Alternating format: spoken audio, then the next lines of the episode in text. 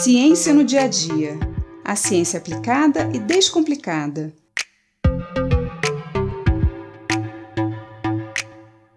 Se alguém perguntar de onde vem o açúcar, pensamos logo na cana, a cana de açúcar. Mas não é só na cana que encontramos o açúcar, não.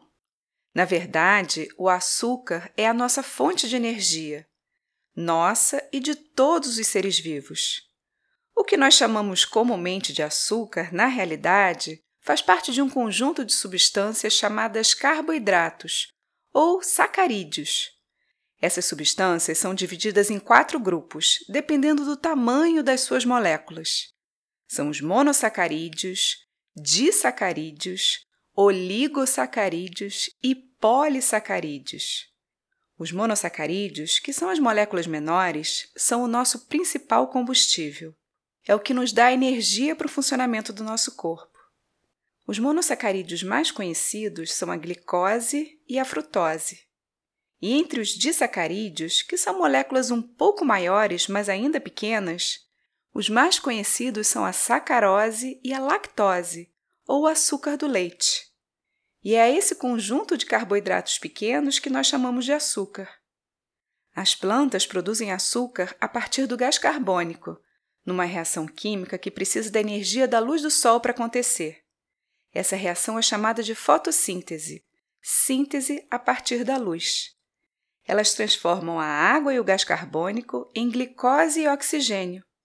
E isso acontece em uma organela específica que fica nas células das folhas, chamada cloroplasto. O oxigênio é liberado para fora das folhas, para a atmosfera, enquanto que a glicose produzida circula por toda a planta sendo parte utilizada imediatamente nas suas funções vitais e parte armazenada em outros tipos de carboidratos. E é esse carboidrato que as plantas produzem que nos fornece a energia que precisamos para sobreviver. Nós transformamos o açúcar que consumimos e o oxigênio que respiramos em gás carbônico e água, o inverso da fotossíntese. E nesse processo, que chamamos de respiração, geramos energia. Mas nem todas as plantas produzem açúcar dos mesmos tipos e nas mesmas quantidades. Algumas possuem mais glicose, outras mais frutose e outras mais sacarose, que é a combinação da glicose com a frutose. A cana-de-açúcar e a beterraba, por exemplo, são plantas muito ricas em sacarose, que é a base do açúcar refinado que utilizamos para adoçar os alimentos. Por isso, essas são as plantas mais utilizadas para a produção do açúcar comercial. E esses carboidratos menores também são combinados para formar carboidratos maiores, os polissacarídeos, como o amido, que é formado por várias moléculas de glicose. O amido é uma forma de reserva de energia das plantas e é muito encontrado nos caules e raízes, como a batata, inhame, mandioca, e também nos grãos, como ervilha, feijão, milho, trigo.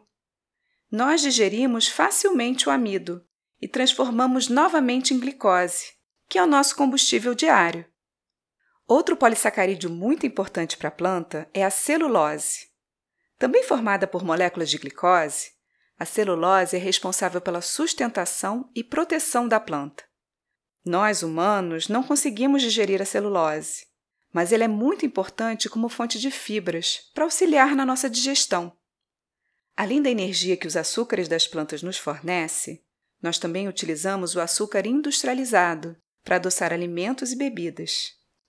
A produção do açúcar a partir da cana começa com a moagem e extração do caldo. É o popular caldo de cana.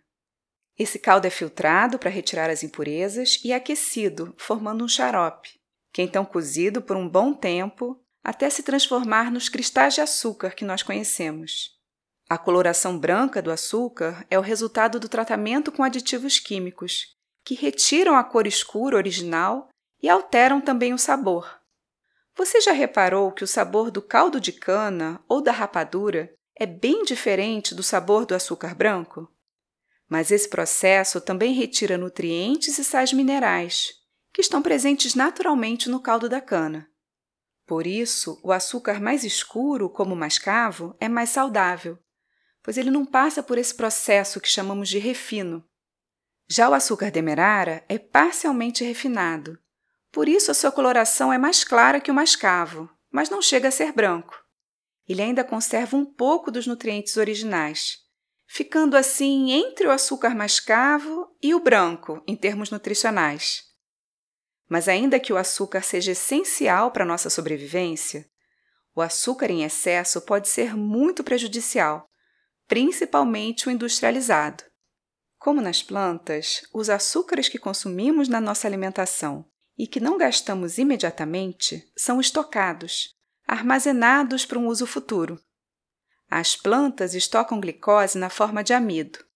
Nós, animais, estocamos na forma de glicogênio. Esse glicogênio fica acumulado no fígado e nos músculos e é quebrado rapidamente em glicose para gerar energia, sempre que for necessário. Mas como nós não conseguimos estocar grandes quantidades de glicogênio, passamos a estocar energia também na forma de gorduras, os famosos triglicerídeos. Por isso, se consumimos açúcares em grandes quantidades, começamos a acumular gordura no nosso organismo, o que pode nos trazer vários problemas de saúde, principalmente as doenças cardiovasculares.